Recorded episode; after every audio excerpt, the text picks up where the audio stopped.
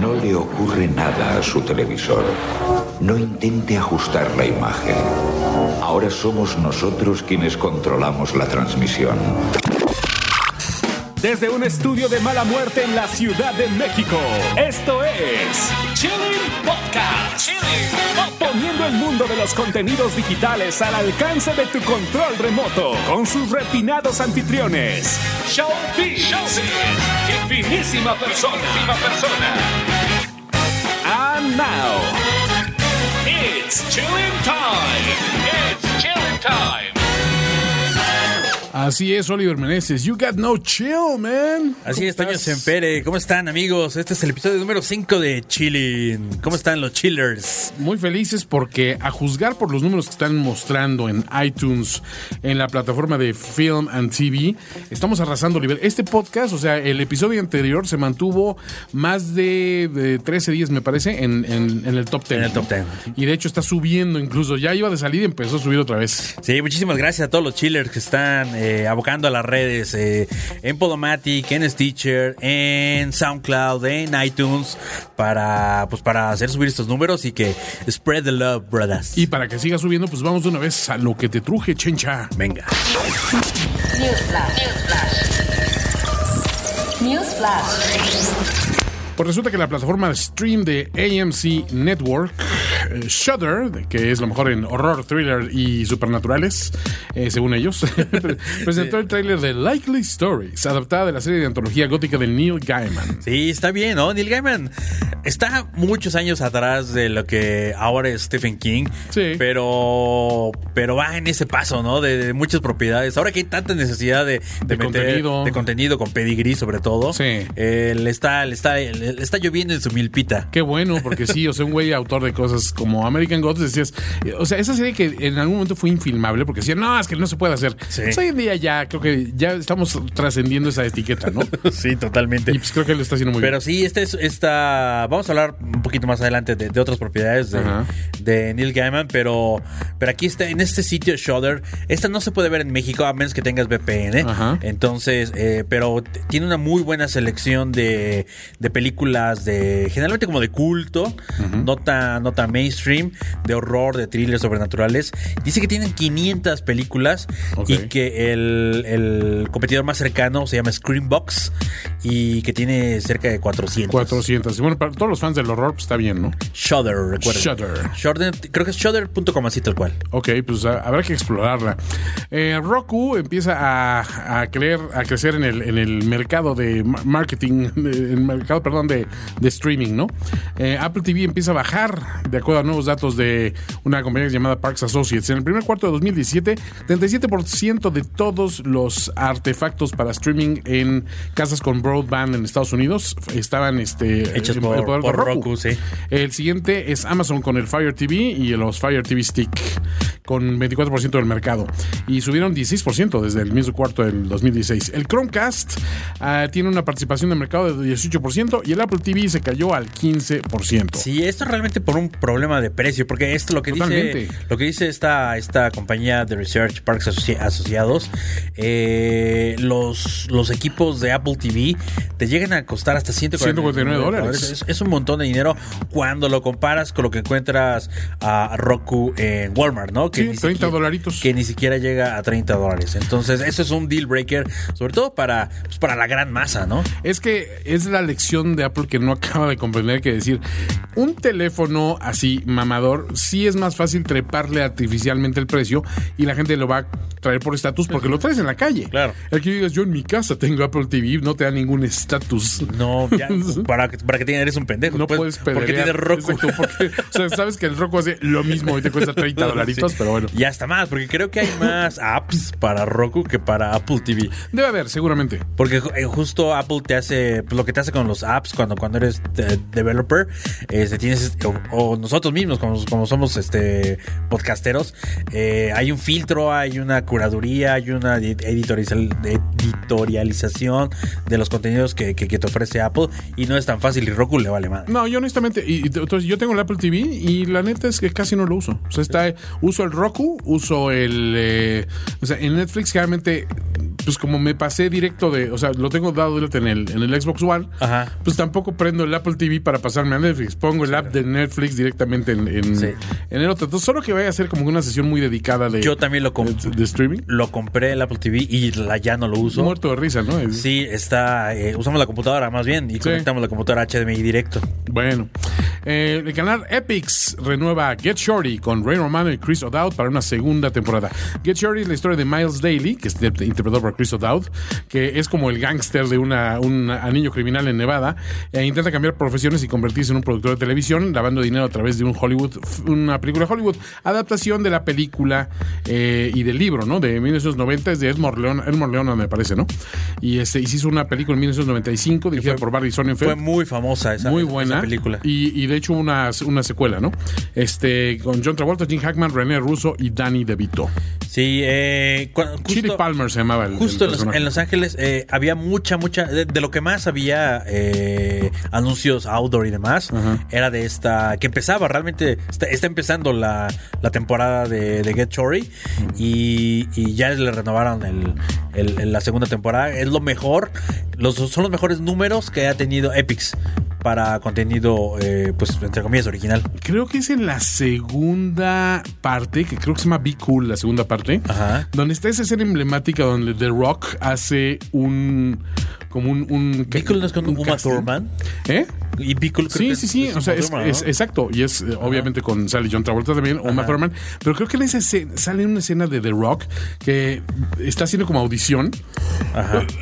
pero decide, decide hacer una escena de Bring It On, como una de las cheerleaders. Sí, sí, sí, sí. Y es comiquicia, tienen que buscarla, segura- seguramente lo encuentran en, en Bueno, pues Get Shorty todavía no se puede ver de manera legal Acá. en México, pero, pero seguramente por medios alternativos. El director chileno Nicolás Acuña estará a cargo de la precuela de Narcos, Coke Way. Todavía no tiene outlet, estará ambientada en el Chile de los años 50 y 60 y centrará en el auge de la cocaína en América Latina. Fíjate, yo no sabía que Chile eran los... O sea, o sea que em, ellos empezaron a producirla. No, no, no me sé la, La historia de la esta-. Estoy- Estoy esperando a que la estrenen para Porque para mí enterarme. pasó literalmente del refresco Coca-Cola a ya Pablo Escobar, güey. O sea, no hay para mí un punto medio de, de relevancia de la coca en la, en la cultura popular. Sí, no. No sé, definitivamente. Si no, el Che Guevara este, o Fidel Castro hubieran sido Pues sí, güey, capos porque de, qué mejor manera del comercio. Eh, eh, estaba, estaba aventándome el otro día el podcast de Dan Carroll y están entrevistando a uno de los, de los marinos de SEAL Team Six, Ajá. este que ah, mataron a, a Osama Bin Laden, ¿no? Ajá. Y él decía, pues to- todo lo que encontraron, ¿no? Pues, dice, pues sí, encontramos, dice, ah, encontramos mucha pornografía, ¿verdad? Dice, sí, güey, pero no crees que este güey era un super pervert. O sea, dentro de la pornografía había eh, codificados este, misiones y e inteligencia y todo de, de estos güeyes. Este, pero encontramos esto, esto, y, sobre todo, encontramos tanto opio, Sí, pero tanto, tanto opio. O sea, literalmente maletas y más maletas de opio. Sí, pero aparte la, ingenuidad de los de cómo se metía, dice, no, pero, o sea, el opio es lo que está financiando las guerrillas. o sea, sí. Y las- el terrorismo también se financia generalmente de, de- de droga, ¿no? Entonces, está padre que, que- que le den este enfoque. Hay, Vamos a ver. hay famosa la guerra del opio. La vamos a agarrar el opio, exactamente. Eh, Pero sí, bueno, todavía no tiene outlet. Seguramente Netflix, hará, no. será el, el landing en, en- en Netflix porque finalmente es una de las cartas fuertes a, todo, a, a nivel mundial. Ay, ya se estrena el primero de septiembre la tercera parte de Narcos, Oliver. Bueno, el sitio porno Ex Hamster lanzó una carta abierta ofreciendo producir una tercera temporada de Sense 8. Está increíble porque la, Lana Wachowski posteó Ajá. que estaba ya escribiendo la tercera y que confiaba en el poder de los fans para poder Para encontrar un outlet. para encontrar un outlet justamente y esto levantaron la mano y, y explica, explicaron como muy muy honestamente diciendo sabemos que sería un problema sabemos que sería un problema para para para cómo a partir de nosotros y aunque la, la exhibiéramos nosotros de ahí cómo cuál es la vida de esta propiedad Sí, porque, o sea, sí es un producto para adultos, ¿estás de acuerdo? Claro, claro, claro, totalmente. Tiene sexo explícito, eh, LGTB y todo. Eh, eh, multi, multitudinario. Multi- multicámara, pensé que ibas a decir, multitudinario. Ok. Entonces, eh, realmente aquí es un rollo de santurrón, porque ya, ya, ya ha pasado esto, ¿no? ¿Te acuerdas del Calígula? Sí, Calígula. Financiado por, Por Penthouse. Y por, por- Penthouse, por. Penthouse. Eso es, es algo que está en los, literalmente en los anales de la historia. Sí, pero aquí los anales literalmente son literalmente los anales, Oliver. Fíjate, si a usted le gustó Sense8, pásese a ver a Dirty Debutants, volumen 27. Asian G's Moppers. No, o sea, cosas que güey, o sea, sí me gusta Sense8, pero no me, o sea, no, no me ventanes tan gacho, güey. O sea, una cosa es que yo lo haga de motu propio, Oliver, y otra cosa que, sí, o sea, digo, acabas de ver Stranger Things y de ahí te vas a ver, pues a lo mejor porno ochentero con full bush, ¿no?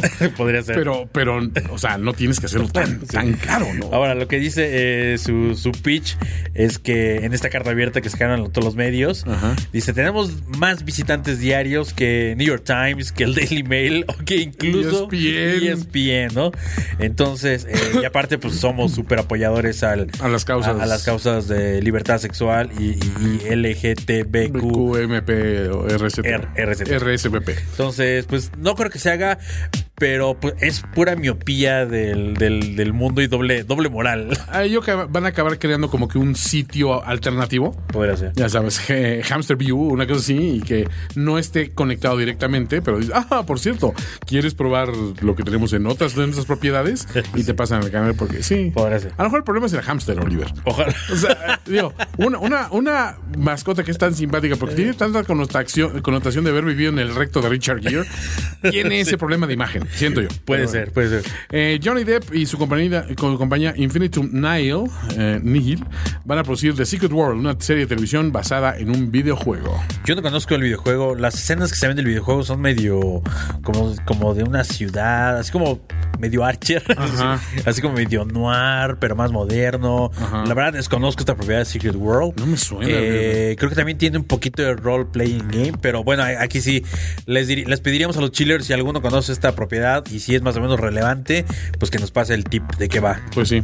El vicepresidente de Snapchat dice que va a haber más contenido con scripts, o sea, este Escrito. escrito, exprofeso para la plataforma este año. Este, este otoño Se va a estrenar. James- se estrena James Corden's Next James Corden, una, una competición ficción, eh, de ficción, eh, un reality show más bien de ficción, que busca un reemplazo para James Corden en su Late Show, ¿no? Y también firmó un acuerdo de dos años por 100 millones de dólares con Time Warner que va a generar más de 10 series originales para Snapchat y algunos otros acuerdos con NBC Universal, A&E Networks, Walt Disney y la BBC. Eh, hit shows, dice, los, los shows más exitosos alcanzarán a 15 millones de personas por episodio eh, en una Y- ventana y, de unas y 24 eso horas. en 24 horas. ¿no? Está cabrón. Ah, ambicioso, pero eh, no estarán jugando un poco ahí con las cifras de, bueno, van a llegarle esas personas, pero es como Sí, sí, las sí. cifras que de repente maneja Twitter de, güey, tantas millones de personas tuvieron acceso al juego de la WNBA. Pues sí, porque abres Twitter y te aparece una ventanita automático, pero no quiere decir que lo estés viendo. Sí, no, no, totalmente. O sea, eso es lo que habla de, de, de la, de la gente posible, ¿no? Los espectadores posibles.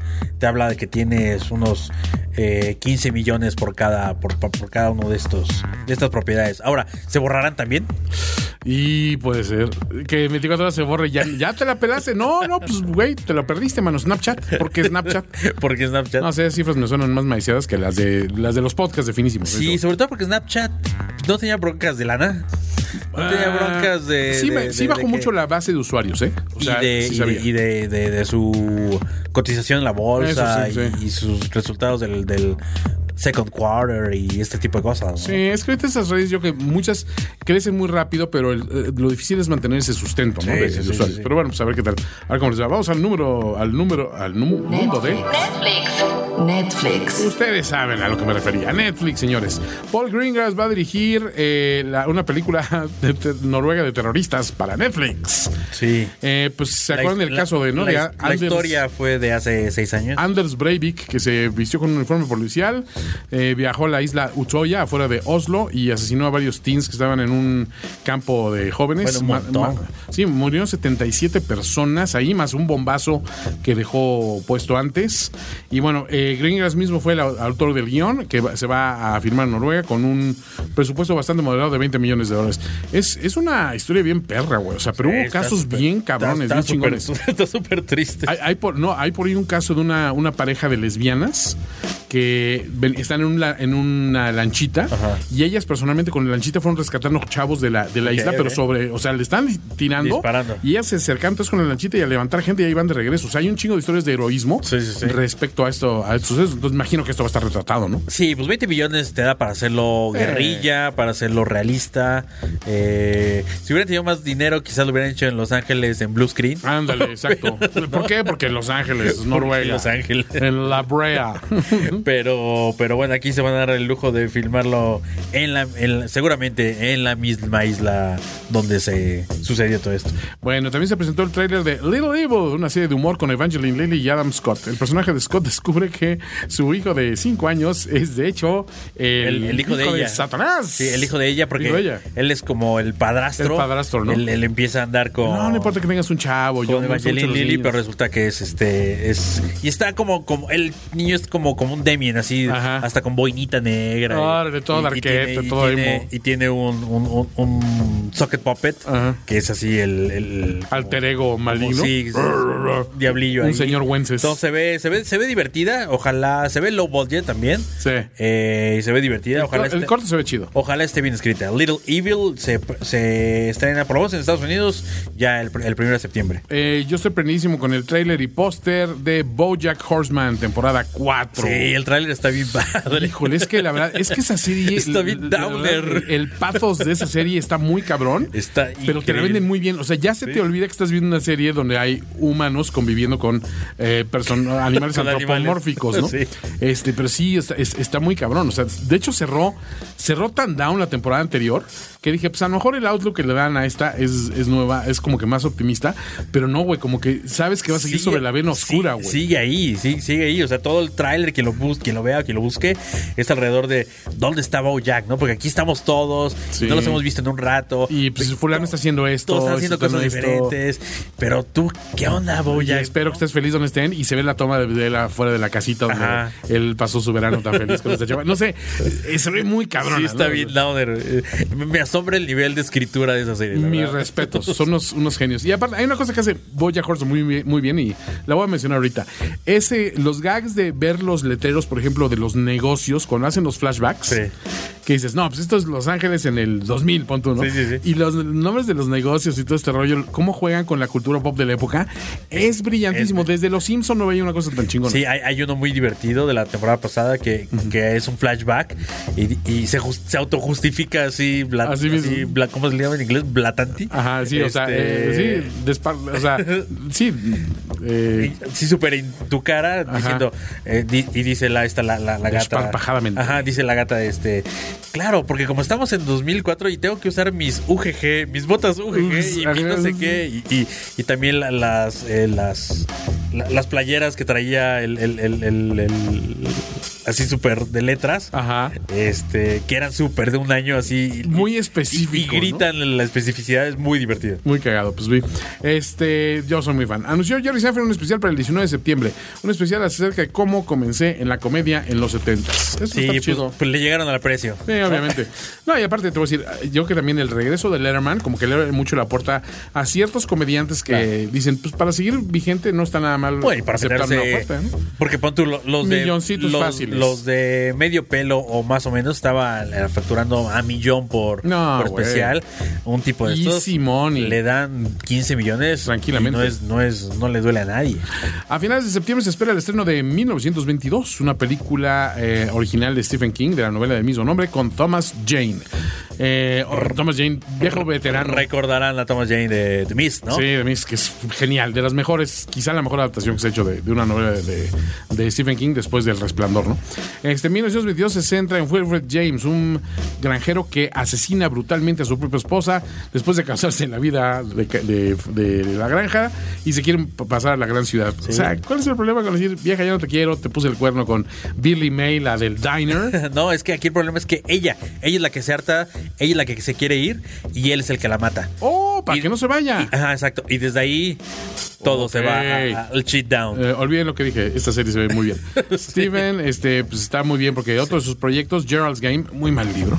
Este, Castle Rock con Hulu, la película veraniega de The Dark Tower, que no le fue muy bien en críticas, y el show de televisión basado en The Mist y Mr. Mercedes, y también el blockbuster It, están todos así en estreno reciente o por estrenarse, ¿no? Está cabrón, ¿no? O sea, ¿cuántas Sí. propiedades? Digo, si este güey de por sí tenía dinero para aventar para arriba, con toda esta oleada tiene que haber sido una putiza de Los lana, ¿no? últimos cinco años está. Eh, sin broncas, el muy señor. cabrón. Y, y aparte, él, o sea, tiene tanto dinero y que, podrían ya no hacer nada. Sí, no, O sea, definitivamente. como, como lo que hace R.R. Martin. Claro. O sea, puede, puede ser diciendo que ya aquí cierro y, tanta. Y este güey sigue y sigue y sigue escribiendo. No, y, y esa parte, la, eh, por ahí hay un video donde están precisamente George R. R. Martin y, este, y Stephen King dando un- una plática, un keynote sobre, pues, sí, sobre Creative el oficio writing. de escritor eh, creativo, ¿no? Y hablan de las políticas de cada quien. Y, y Stephen King es increíble porque dice, sí, pues yo intento cada, cada día al menos, al menos escribir 10 páginas perfectas. 10 cuartillas perfectas. Y ves a Martin así que le voltea a ver como que, híjole, yo no soy nada así. Sí. y por eso me estoy tardando tanto con. El otro Instagramea. Aquí estoy probándome otro Otro sombrerito. sombrerito. Sí, sí, sí. Aquí estoy comiéndome unas Oreos fritas, unos Twinkies de una feria. Sí, Ah, muy bien. no tiene madre. Presentaron el tráiler de Big Mouth, serie animada para adultos con el tema La gloriosa pesadilla de la pubertad. Está muy chistosa. Sí. Lamentablemente está como hecha muy, muy low budget. Ajá. Yo creo que para eso va. pa- pa- para equilibrar el, el- el- pues la, la, la necesidad de, de- de- de sacar contenidos. Hay cosas muy upscale, muy caras. Y tiene toda esta franja de cosas hechas low budget. Sí, y entre ellas esta serie. Esta serie se ve muy chistosa hecha, muy el, el- el- el- argumento y todo. Ajá. Por ahí busquen, hay dos clips de, de este de esta serie Big Mouth, animación otra vez para adultos, eh, don- con dos pubertitos que, que- que le sale el monstruo de la pubertad literal ahí encima eh, dándoles malos consejos, un niño y una niña, y la vida de, de estos, ¿no? Se ve súper chip hecho, pero... Pero funciona. Pero funciona, funciona, funciona. Como el, el- el personaje ese que el talk show que tiene el TJ Miller con el extraterrestre este que se llama Grom o no sé qué rayos, ¿no has visto? Que está como es es un extraterrestre que es un pinche títere horrible Ajá. que se adueña de un programa de un talk show japonés. Ok. es una estupidez, pero búscalo. Bueno, tengo que buscar el nombre. Creo que Gromly se llama. Estrenos para el 1 de septiembre en México. Narcos, temporada 3. Buena. Gotham, temporada 3. Grey's Anatomy, temporada 13 ya. Ay, Dios bendito. Sí, sí, sí. Marvel's Agents of S.H.I.E.L.D., temporada 4. Jane the Virgin, temporada 2. Once Upon a Time, temporada 6. Big Eyes. Hector and the Search of Happiness. Eh, Surfear para Vivir, original de Netflix. Pokémon The Series XYZ, temporada 1. Y Lego Elves, Secretos de Elvendale, temporada 1, original de Netflix también. ¿Vinchaste algo? Villé, justo, justo eso iba, porque no lo apunté y lo, lo puse aquí en la mano. Eh, Defenders, panzazo. Panzazo. Pas- pasa de panzazo, sí. Yo estoy en el episodio 3. ¿Mejora o empeora a partir de ese? Empeora. ¿Sí? Empeora. Tiene buenos momentos, pero empeora. Yo sí la pongo, digamos que de abajo hacia arriba, solo es mejor que Iron Fist. De plano. Sí. O sea, ni Luke Cage, este. No, ¿Solo? no, no, no, no. Luke Cage te gustó, ¿no? Luke Cage es muy. Sí, sí, sí, sí. Sí, Jessica Jones te gustó. Sí, mucho, sí, sí. Temporada 2 de Daredevil. Bien. Sí, o sea, para mí es temporada 1 Daredevil, Ajá. Jessica Jones 1, Daredevil 2, Luke Cage, Defenders, Ya, Iron está Fist. bajo Iron Fist. Ok. Sí, sí, Iron Fist no hay cómo No, rescatarla. hay- no es rescatable. No, no, para nada. Bueno, Defenders. Después vi el primero de White Gold. Te digo, no me atrapó. Yo me la aventé completa. Tú te la aventaste completa. Sí. Muy buena, o sea, la, la verdad, si logras pasar, el primer episodio curiosamente no es tan sólido. A partir Ajá. del tercero más o menos, agarra muy buen ritmo y cierra muy bien la serie. Este, y es sobre todo, es vendedores de, de ventanas, De ventanas, sí. este, en, en la Inglaterra de los 80. Fue una, una fiebre que hubo en el mundo de las bienes raíces. Y de que ¿no? explican, explican. Te explican perfectamente y como dicen, es, es- ven, ven una mierda que no tiene ningún valor real, Sí. lo ven en a precio de oro y pues como es una vida fácil. Es un tipo que es un cínico, eh, estilo Don Draper, pero sin el talento. Sí, sí, sí. Este, con un soundtrack brutal. Es, el soundtrack está increíble. Sí, la habitación y eso le sale muy bien. Muy, muy Eh, chido, ¿no? es- esa etapa de la vida, este, un poco como la película de los chavitos. Ándale. Eh, Sing Street. Sí, Sing Street, Eh, sí, y, y muchas otras películas este, británicas dan muy bien. Este actor, a mí se me hizo sobreactuado en el primer, en el piloto, pero, pero, pero sé que jala mucho a la chica. Sí, sí, sí, funciona el güey, o sea, El sin ser... Algo así. O algo, algo así se llama. Pero es bueno. Después vi Ozark. Ozark. Eh, no, no me gustó. Empieza como muy bien de la familia huyendo del narco. Ajá. Y después, en vez de la familia contra el narco, se vuelve la familia contra los rednecks. Sí, y es donde pierde un poquito. y, ay, es- y ya no le crees nada. Y, po- y este, y el, y el, y el lead, este. Bateman. Vi- eh, Justin Bateman. Justin- eh, no, no, Justin. Sí, Justin Justin. Bateman. Sí. Bueno, Bateman. Se me hace como su papel. Jason Bateman. Jason, perdón. sí. Sí, la hermana es Justin. Sí. Sí, eh, eh, se me hace como su papel de Arrested Development, como de sus películas donde él es tan. Tan. tan cool, o sea, tan. tan o, sea, no pasa nada. Exacto, o sea, no pasa nada que normaliza cualquier tipo de violencia. Entonces, como que no sientes nunca stakes en su contra porque él Sí. normaliza y, y esa normalización te lo pone casi en un tono de humor. Le falta la angustia del hombre común, que es lo que hacía también Breaking Bad. Exacto. Porque el inicio de Breaking Bad, precisamente la angustia de Walter White, eh, fue, fue notorio y fue necesario para ver su gradual transformación en el güey que tenía el control. Claro, claro, claro. Aquí en este caso, pues, sí, lo sientes muy, Sí, ¿no? como muy, muy apacible para lo que está viviendo. ¿no? Sí, sí, sí, como que no, no, no, no está. Después eh, me quedé con ganas de ver What Happened to Monday, que se Ajá. estrenó. Yo sí la vi. Que es de Numi Rapaz. Híjole. Empieza igual, empieza muy bien y la película de repente, o sea, con una premisa muy inteligente Sí, sí, sí, y todo el rollo muy chingona y de repente se empieza a ir para abajo, para abajo, para abajo y acaba siendo como una B-movie malhechota con algo de recursos, pero no lo suficientes como para justificar tanta pendejada y un final que francamente ya yo en, en algunos momentos le grité a la pantalla. Entonces dije, no, güey, no, no, no puedes empezar tan arriba y cerrar tan abajo. ¿no? Pateaste a la, a licenciada Gladys. a la licenciada Gladys, este, agarré a los dos gatitos y los asusé para que se pelearan entre ellos. Sí, totalmente. Después vi eh, tres. Eh, tres eh, ¿Idiotas? stand-up stand Ah, tres stand-ups. Uno de Pues sí. Link Coplitz. Ah, Link Coplitz. Eh, la mitad es bueno, Y el resto no. el resto no. La señora tiene 50 años y empieza como cagado con, el- ya sabes, los típicos stand Sí. que te narran las relaciones humanas. Eh, entonces hay cosas divertidas y después ya pasa a otros temas y ya se, se cae. Después vi a Rick Gutierrez, que en esta onda, como el otro Iglesias, creo que apellida, como, como- este- Sí, Fluffy. Ajá, Fluffy, exacto. Sí. Eh, está muy divertido porque el güey es muy divertido. No te dice tampoco nada nuevo. No, no, no. El, el- el- el- el episodio, bueno, la- la- el, especial se llama No estoy enojado, solo soy papá. Ok. Entonces, para los que somos padres, pues, te identificas con sí. muchas cosas. Y está en este tono Tex-Mex, cholo. este Y el tipo es muy, muy gracioso. bueno, es o sea, bueno. vale la pena verlo.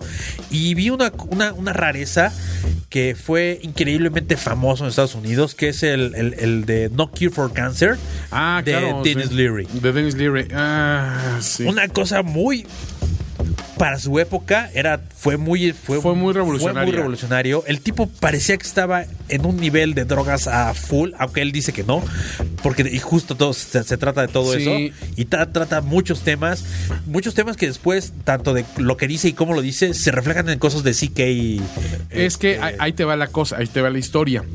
Y eso es, es mi problema precisamente con este especial y en sí con la carrera de Dennis Leary. Cuando este, esto sale, Dennis Leary tenía mucho cartel porque lo acaba de firmar MTV. Esto fue principios de los 90. Ah, bueno, sí, me faltó añadir eso. Esto es principio de los 90. Principios de los 90. Entonces sale este especial y él se va para arriba, para arriba, para arriba, pero durísimo. Sí. Aquí va la cosa. La comunidad de comedia, en especial la comunidad de comedia de Boston, que para quienes no, lo sepan es prácticamente la mafia, güey, es gente muy dura. Ahí dedica este güey casi al ostracismo porque se fusiló un chingo de cosas de Louis C.K., de Bill Hicks, de George Carlin, de puros consagrados de la comedia.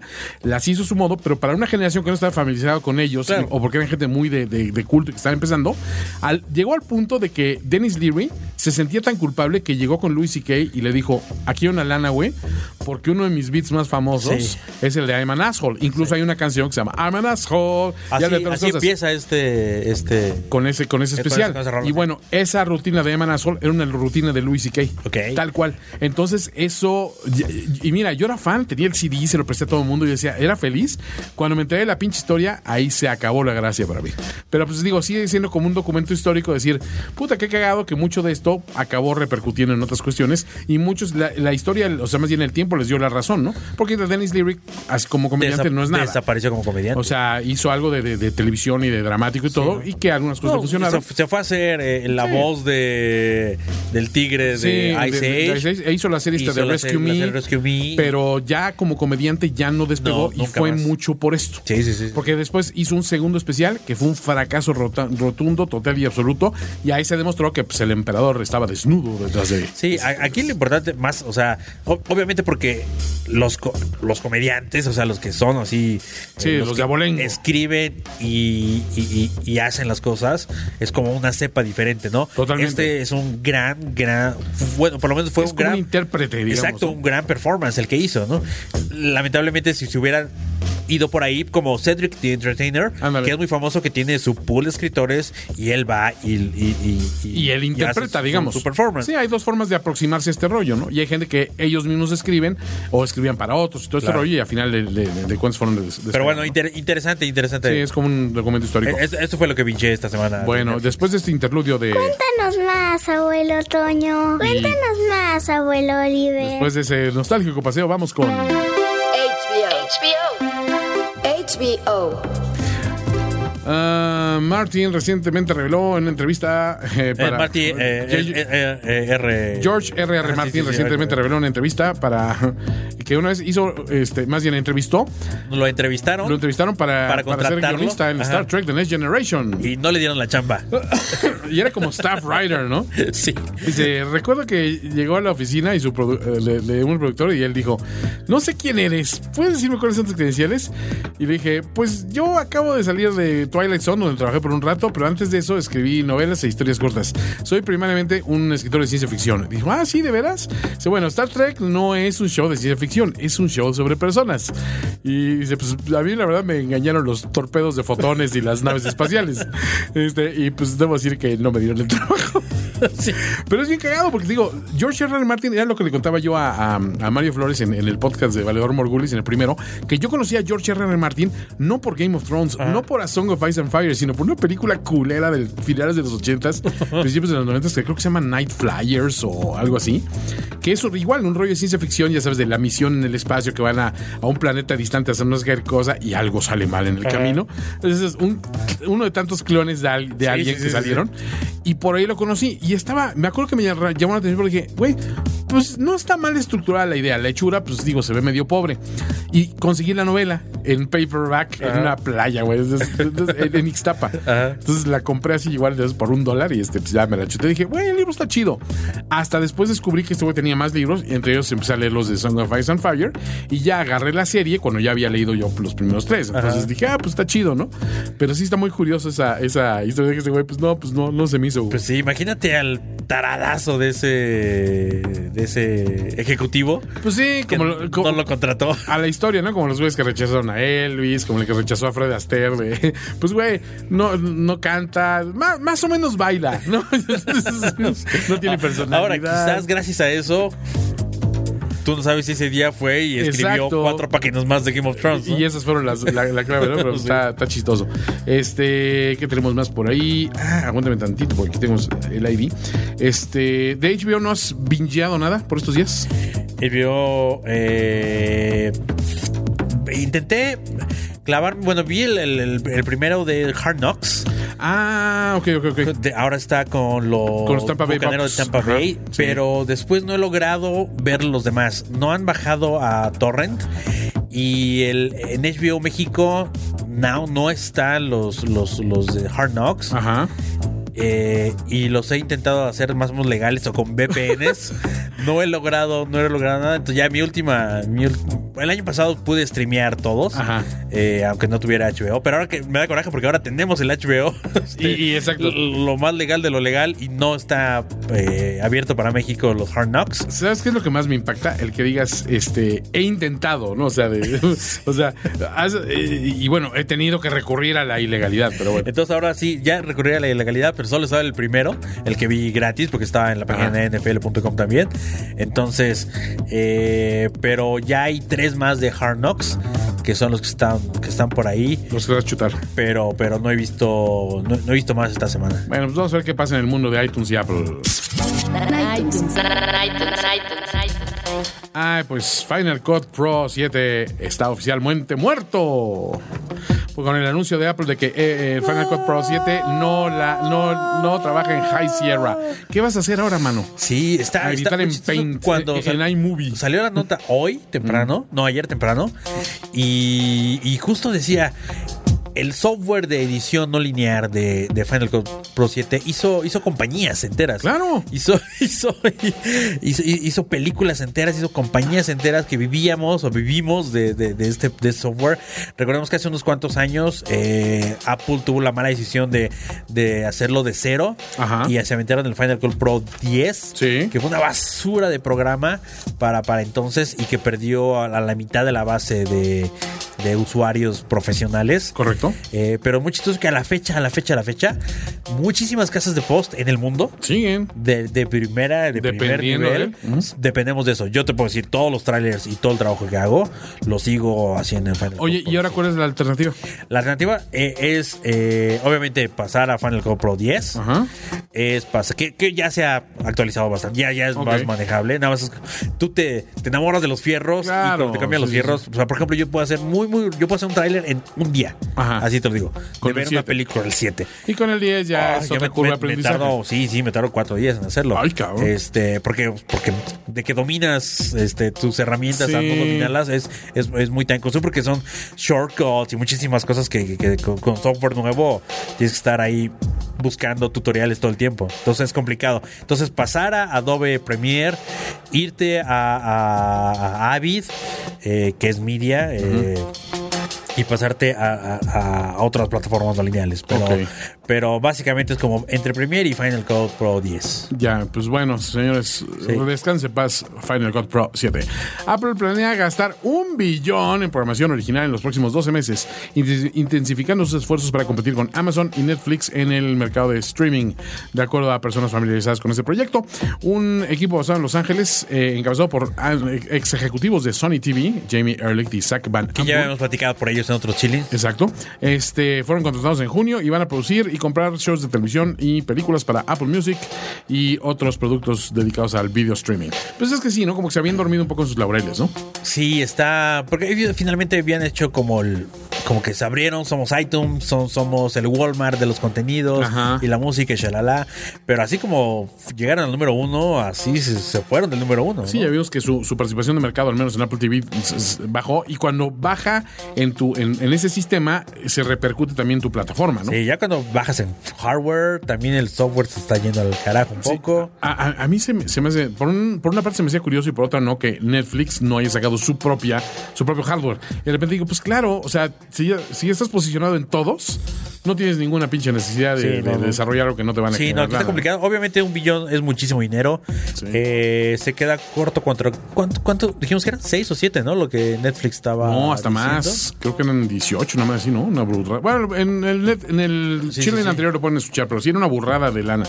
Porque Sí. habían agarrado una deuda de esas salvajes, pero sabías que no sé cuánto iba dedicado a pura producción Sí, original, sí. ¿no? Entonces, eh, pues a ver cómo les va con, con- con los originales. Si no, si no hacen las tonterías de como que les platicamos el chilling pasado de Apple Music, eh, de a fuerzas clavarte un plan de esos. Y que a fuerza eh, tienes que inscribir y a fuerza tienes que darte alta. Sí, tien- tienes- tienen que ser unos grandes, grandes, grandes propiedades para poder eh, quedarse con esas suscripciones. Pues a ver, según Bloomberg, Apple, según Bloomberg, Apple y Comcast rentarán películas recién estrenadas en cine.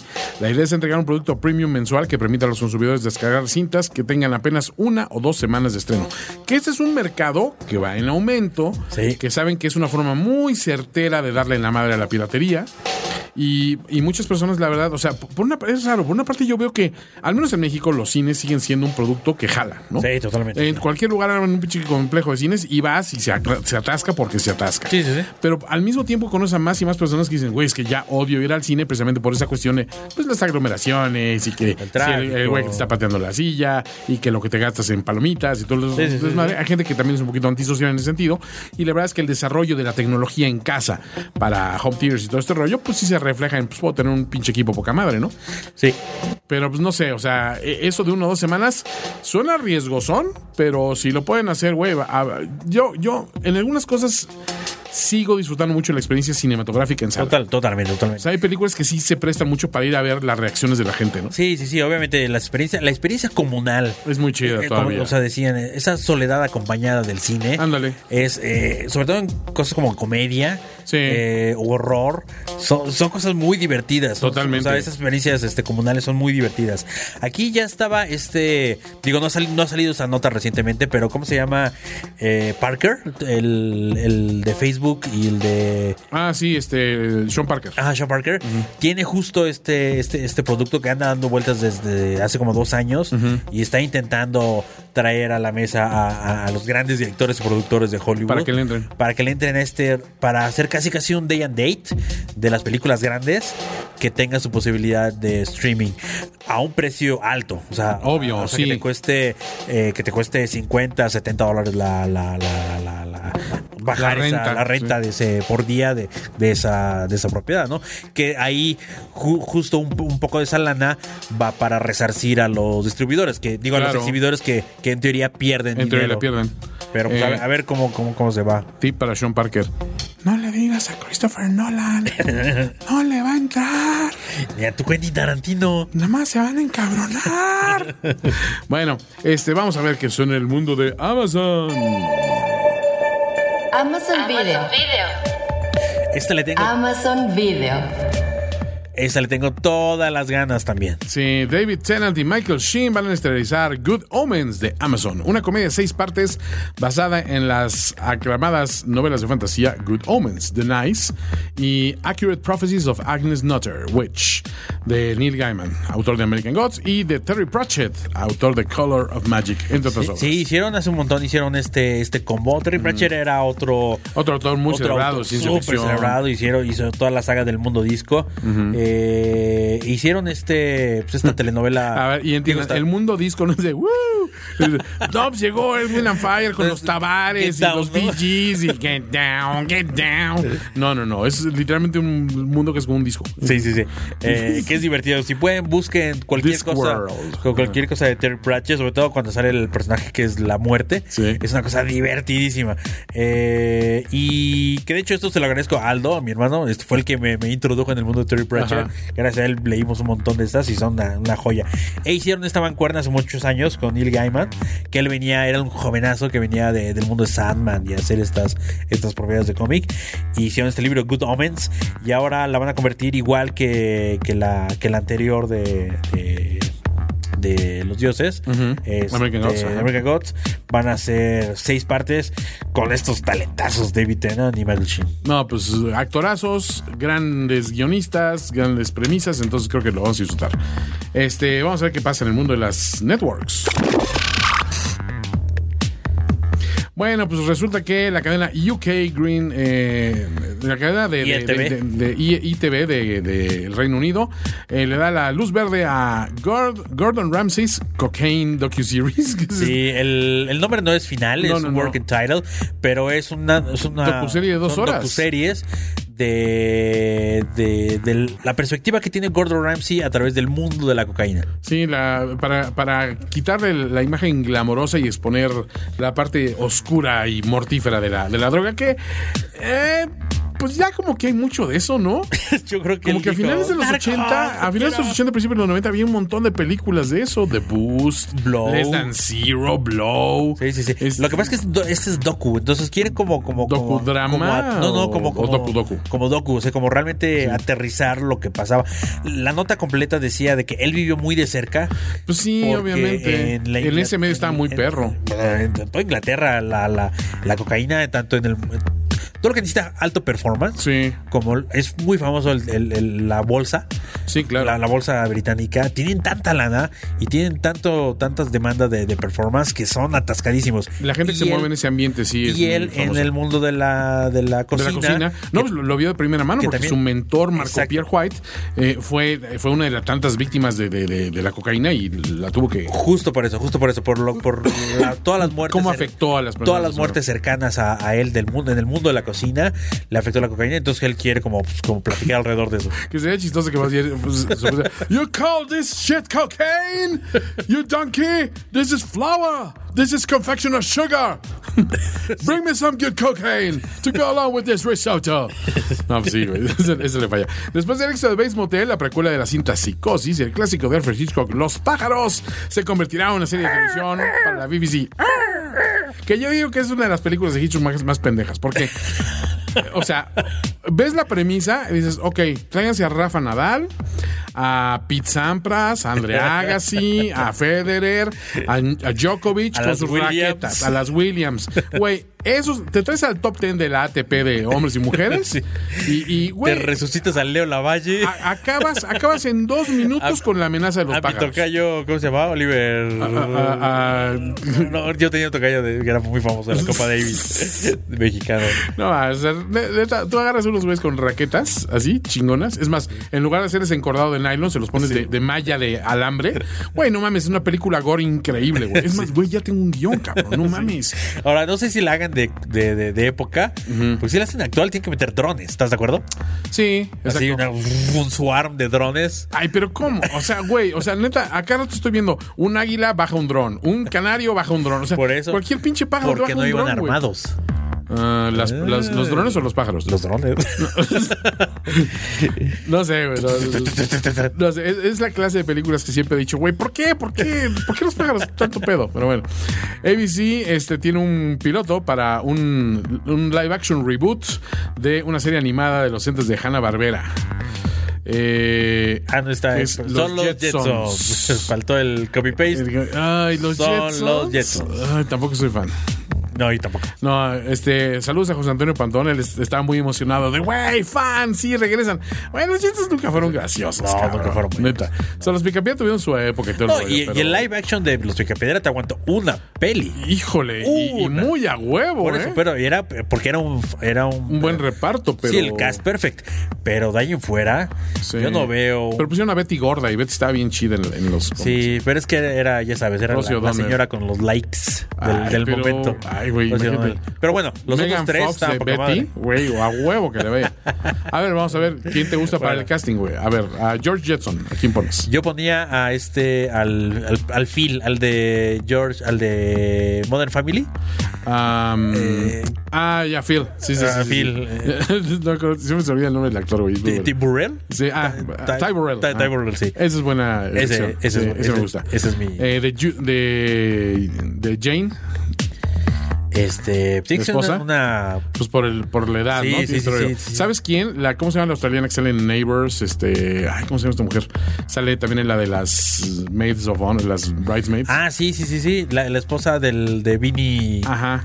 Sí. Bueno, esa ella. Ella es guapa. Siempre se olvida, no, pero es, es del, del tipito. Sí, sí, sí, sí, podría ser. La hija, la Judy, que es así, este. Esa tiene que ser Zendaya o tiene que ser una cosa así. No, güey, tienes que poner super. tienes- tienes que traer a la. a la- Ahí va, El Fanning. ¿Eh? Como güerita Está muy así. flaca, ¿no? Eh, es- estaba así, flaca, estaba flacona. pero, pero necesita como pelito. Le pone, es pelo casi, es güera casi blanca. Pero no, no te da, no, no es chistosa. El Fanning no te Ay, el Fanning es, es mucho más simpática que Dakota, güey. Ah, bueno, sí, eso sí, pero, pero no. Ah, está Yo me voy por alguien más mediático. Así, Sí. alguien, sí, alguien más, este. ¿Con más likes? Sí, sí, sí, como la. Sí, como ese pedo, como la Zendaya, pero Zendaya, ¿qué, güey? No, Es- yo- ay, yo- es que es adoptada. Yo, yo no la, yo no la conozco, pero. A ver. Pero alguien así. A ver, de- de- tú eres el más racista de esta cabina, por mucho. Y ahí- es el momento que tenés que usar el race card de sí, Toño. Pero Sí, acuérdate sí. que Judy era Sí. güerita. Chloe Grace. Moretz es. Ándale, fíjate, puedo, puedo vivir con ello. Y el pinche niño, el niño puede ser el que sea, güey. Eh, Ese es el, es el pedo. Va a ser niño una temporada. Una temporada. Y la tercera te Ya es grandote. Ya es grande y con bigotes y cuatro hijos. Bueno, al niño lo metes en CGI, güey, ya te quites de pedos, ¿no? Agarras a, agarras a Macaulay Malcolkin, o sea, lo, lo haces en rotoscanning de, de su época, mi pobre angelito, y él lo dejas en CGI. ¿Y y sabes cuál sería mi. mi, mi, mi, mi- La voz de Robotina. Sí. Salva Hayek. Uy, sí, güey, porque le metes el elemento étnico de, güey, hasta en robot somos la servidumbre. qué Pero cabrón, así, güey. pero así, con, con, Sí. con, con las mejores líneas se las dejas a Obviamente se los Robotina. dejas a Robotina. Y ahora Robotina es, es, es chicana. Está bien. Mírate, mira, me gusta esa. esa premisa. Este, ya ni me acuerdo del pinche. El jefe, pues Danny DeVito, güey. Es Chaparro, Sí. medio peloncito, Sí, iracundo, ese te funciona. Este, bueno, pues esto ha sido todo para las networks. Vamos a ver qué pasa de este lado del océano. México. México. México. México. México. O de este lado de la frontera, mejor dicho.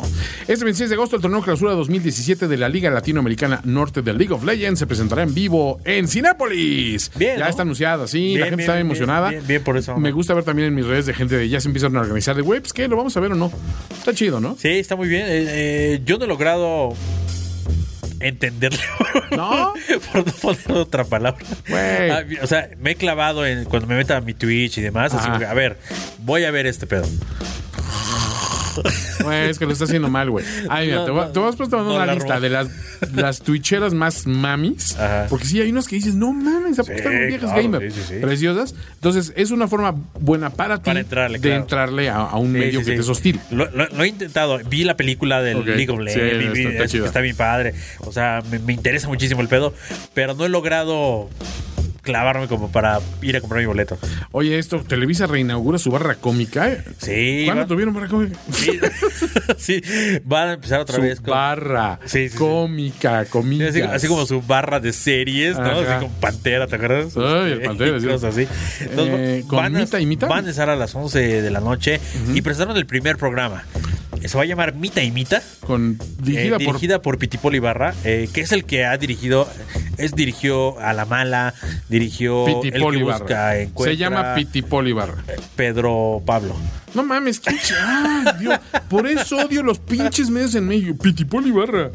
Porque- Ay, es que me dicen Pedro Pablo, entonces Pitipol, güey. Súper original. Es, Pitipol es el- Ibarra chupa ha un- dirigido Una gónada. ha dirigido eh, la de la cárcel, ¿cómo se llamaba? Este Capadocia. Crapadocia. Capadocia y, y el éxito cómico inesperado eh, de que en el castillo ingobernable. Ah, cierto. Ah, ¿ese es Pitipol Ibarra? Este sitio. No, ese güey es un chingón, ¿eh? Bueno, Entonces, eh, con Martín Altomar, Martín otro güey que sí, lo conocen sí. en su, No, en sí, su es, es muy conocido. ¿Sí? sí, sí, sí. Es de los amiguetes de Diego Luna Ay, no conozco a nadie de estos de- pendejos. O sea, con trabajos conozco a Diego Luna, güey. y Gael. Y- Igual. Bueno, Vita y O sea, ese güey lo conozco de mi abuelo Bueno, y yo. ¿quieres, quieres la premisa o no quieres Sí, la premisa? Eh, Martín Alvarado se gana la lotería, toda- todos los millones del mundo. Wow. Y en ese momento. Como en el premio mayor. Ajá, y en ese momento su esposa se divorcia, quiere divorciar de él Ajá. y él ya no le quiere dejar los millones que le tocan. Wow. Güey, o sea, literalmente, sí, o sea, me estoy riendo de aquí hasta mi, hasta mi Roku. De aquí hasta Televisa San Ángel. Ya, si luego se pregunta por qué Televisa se está llevando a la chingada, pero. La Procuraduría Mexicana espera denuncias para actuar contra Sportflix. No tengo ninguna denuncia todavía, anunció Arturo Velasco, fiscal de propiedad intelectual de la Procuraduría General de la República de México. Solamente me han hecho comunicaciones verbales. Hasta que no tenga la Procuraduría una denuncia interpuesta por los dueños de los derechos, yo no podré proceder a iniciar ninguna investigación. Se puede presentar desde ahora. Yo estaba esperando la denuncia desde la semana pasada. Así que yo me lavo las manos, así que co- co- como Poncio Pilatos, me hago bien, güey. No, pues, pues denuncien. Pues es que si no denuncian, ni modo que yo haga mi trabajo. Está, está. Se me hace súper fishy que, Sí. que- que- que es. O sea, ya lo habíamos comentado Sportlift desde el episodio 1 de Chile. Sí. Eh, es, es extraño cómo. Cómo todo mundo dice que sabe que es ilegal. O Sí. que algunos servicios es ilegales. Por, está rarísimo este pedo. Eso trae algo muy raro atrás. Sí, ¿no? sé si- O un gran padrino. Sí, o- no, yo- o- obviamente, o, o hay un padrino o hay dedazos que les jode muchísimo en los topiates que exista este Eh, tú sí. Y, y- y que y van a intentar eh, bajarlo a como de lugar. Eh, Pero lo que vean, Arturo Velasco no lo está intentando mucho, ¿eh? Porque. No, no, no, dice, es que "Oye, denuncien. avísenme". Avísenme. Yo estoy aquí desde la semana pasada. Exacto. A- avísenme. Yo no veo que me dedique a nada. Dios. El final de Game of Thrones, temporada 7, va a ser proyectado en México, en Monterrey, en el Auditorio Pabellón M. Habrá cosplayers y photo ops con White Walkers. Me parece que en Cinemex también lo van a Sí, meter, que en varios lugares, ¿no? También en Cinemex, sí, sí, sí. Hay varias funciones que se están programando. Pues está padre, es, es buena experiencia comunal, ¿no? O sea. Hay, hay pocas cosas así. Hay Eh. partidos de fútbol, hay partidos de la Champions, hay partidos Claro. de americano. Creo que ya los los los, los- Teatro, propiedades, estas propiedades. ópera. Sí, el Met Live. eh, yo no me pierdo mi temporada de ópera en Cinépolis, Oliver. Sí. ¿Qué va, güey? No mames. Te conozco la cumbia con ópera. Ni en el lunario. No, no, no. Jamás. ah. ¿Cómo, no? ¿Qué? ¿Cómo tú nunca vas a la ópera? Yo te voy a invitar. Voy a hacer una cumbia con ópera y la vas a tener que bailar. ¿Nunca escuchaste la cumbia con ópera? Era un Eh, hitazo, güey. Era un, gran éxito. Lo voy a Pasa- buscar. Pásame la liga. Lo voy a buscar, voy a buscar. De- Voy a buscar el lince. De, de Spo- de- de- de- de Spotify. Te busco el lince. Bueno, este, mm, eh, según Ibope México, la película Titanic de 1997, dirigida por James Cameron, ha sido transmitida 50 veces en televisión abierta durante las últimas 20 horas. No, durante los últimos 20 años. Indicó que el tiempo promedio que duran las personas viendo el, des- el, el filme estelarizado por Leonardo DiCaprio es de 56 minutos. O sea, no la ven entera, se esperan la acción del barco. Y alcanza ratings promedio de 5.38 puntos, lo que representa un alcance de alrededor de 9 millones de personas. Es raro eso, o sea, digo, siempre es un hit cuando, cuando entra Ti- Titanic, ¿no? Pero te acuerdas que hubo una época en que siempre, no sé por qué en Año Nuevo pasaban Fiebre Sí, Sábado sí, por la noche. Sí, también. Nu- Nunca me he explicado por qué, güey. O sea, ¿por qué en Año Nuevo esto, güey? O sea, es la gente que se queda deprimida en su casa, tiene que ver a. a- a- Sí, porque había cosas genéricas así, como las de los Muppets, como... este, Sí, hay unas que sí, ¿no? Los especiales, ¿eh? los Pero- especiales, cualquier adaptación de Dickens, Sí, ¿no? o sea, eran, eran clásicos de Navidad, pero ¿por qué fiebre de sábado por la noche? Sí. Fue- Es de las cosas curiosas que me preguntaron gringos de mi primera chamba internacional con Men's Health. Me dijo, a ver, te tengo una pregunta, Antonio, porque sí está muy consternado mi jefe, ¿no? De allá de, de Estados Unidos. ¿Por qué en México pasan eh? O sea, me dicen que pasan fiebre sábado por la noche todos los años nuevos. Yo, Mike, quisiera tener la respuesta, pero estoy tan perplejo. Bueno, como acá eh, yo alguna vez llevé el canal 4, cuando tenía emergencia Ajá. publicidad genérica. eh, llevaba el canal 4. Entonces, el director de programación me decía: Es que cada vez que baja algo, Ajá, aventamos la carta de Chespirito. neta. Así, así decía, sin pensarlo. Hay un hueco, hay una bajada, hay tenemos que ir contra programming de algo. Avienta chispirito Avienta y Chespirito, cualquiera, y, y eso nos va a trepar a, a 3, 4, 5 puntos de rating, así sin pensarlo. Guau. Entonces, pues igual acá, igual acá ya sabe Televisa que, que avienta esto y tiene de jodido eh, 9, 10 millones de personas que están viendo su canal y no están viendo TV Azteca. Bueno, pues vamos a ver qué pasa en el mundo de Facebook. Sí, pues resulta que Humans of New York, la docuserie, llega a Facebook.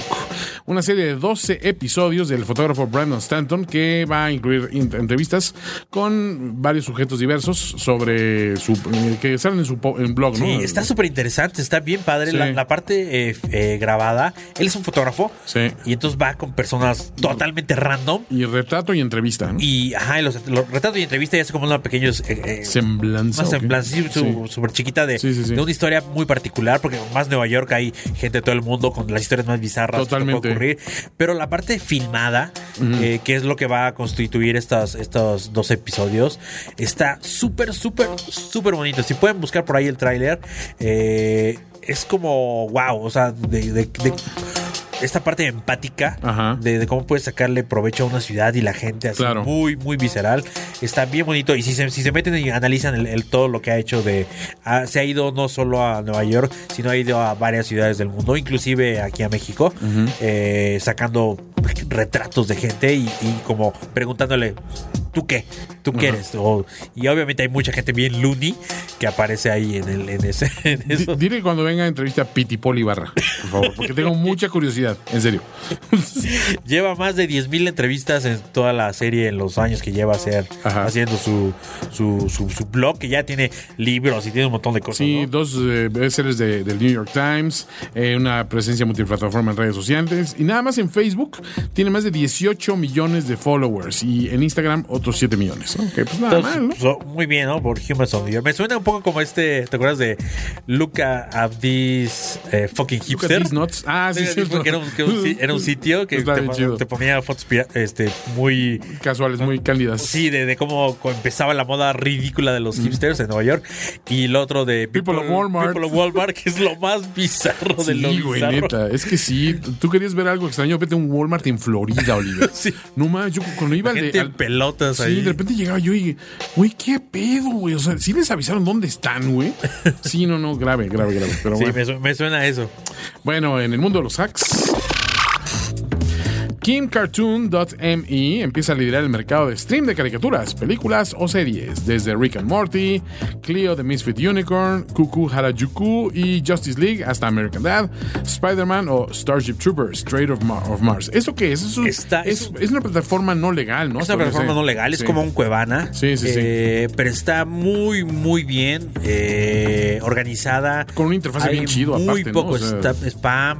eh, está como que su claim. Muy es- Como que su claim es eh, HD. Sí.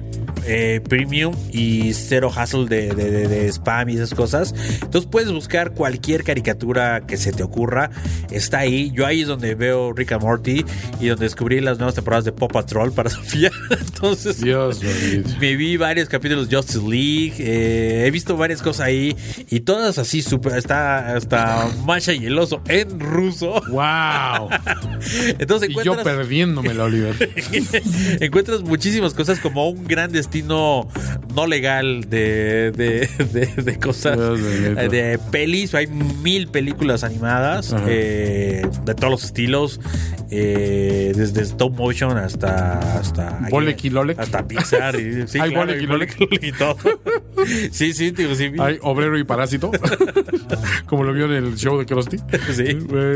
Hay de todo. Pueden, pueden buscar y está muy buena. Se lo repito porque sí, es- este sí es este para la sociedad. Y obviamente digo, si Arturo Velasco nos está escuchando, no hay denuncia todavía, pero sabes que esto también es ilegal. KimCartoon.me.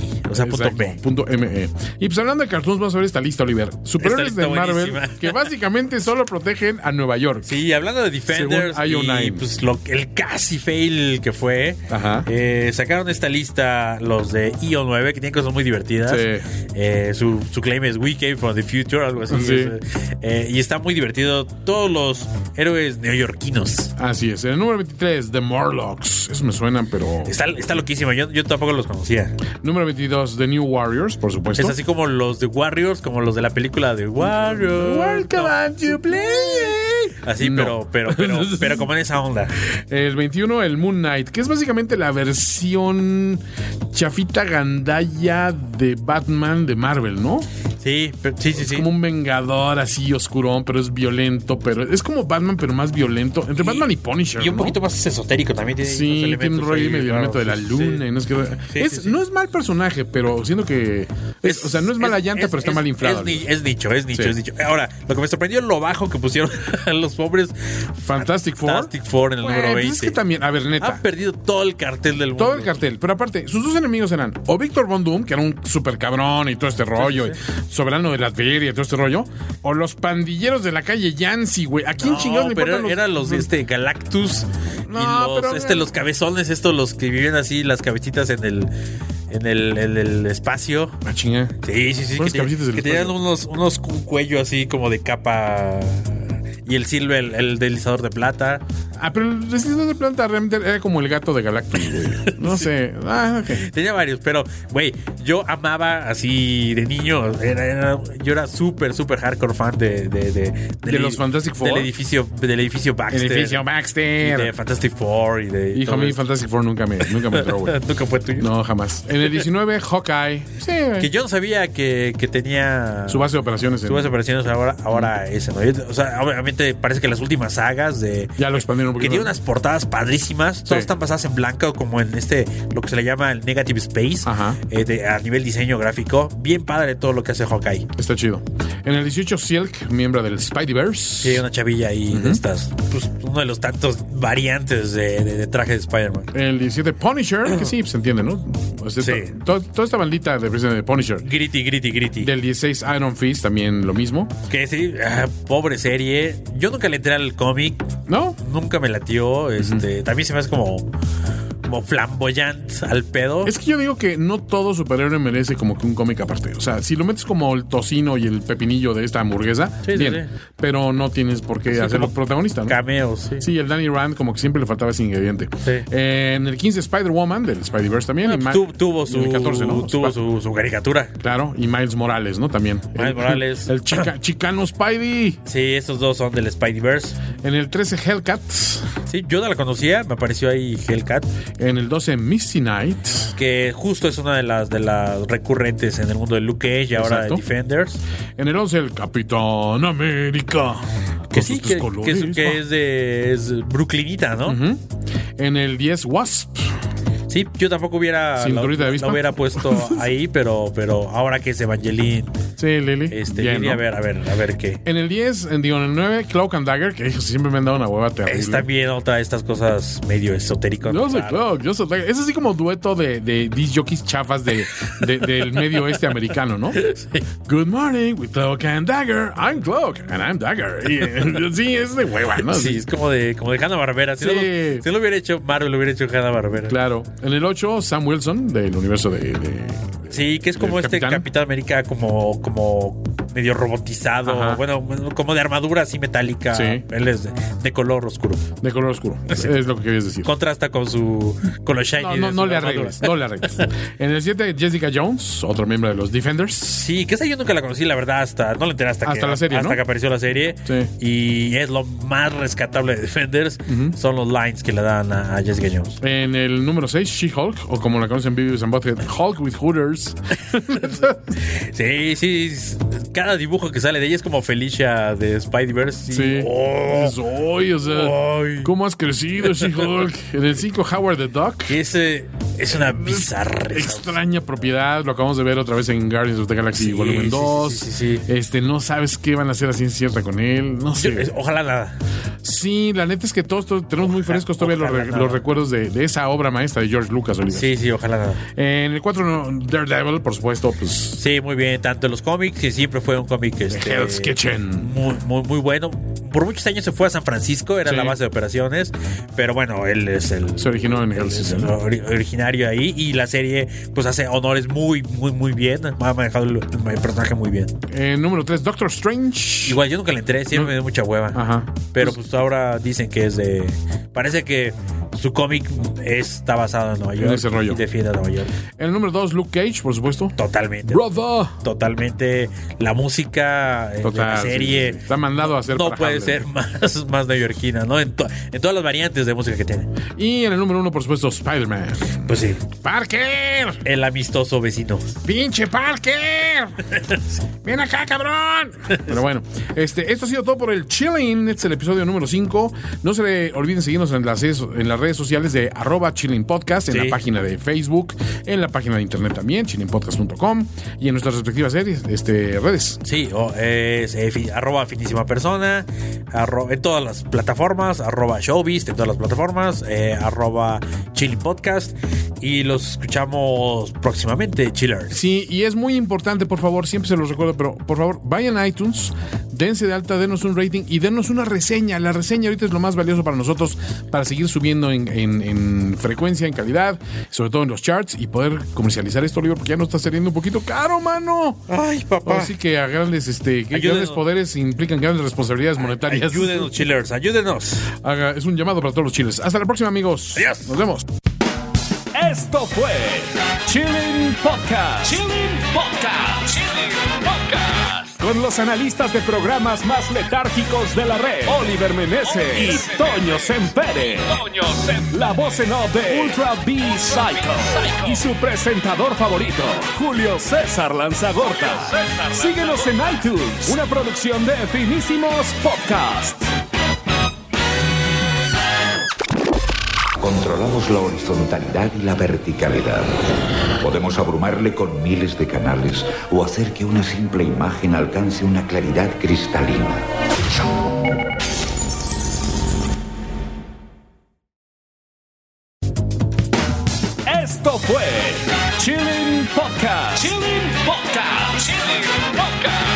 Los analistas de programas más letárgicos de la red, Oliver Meneses y Toño Sempere.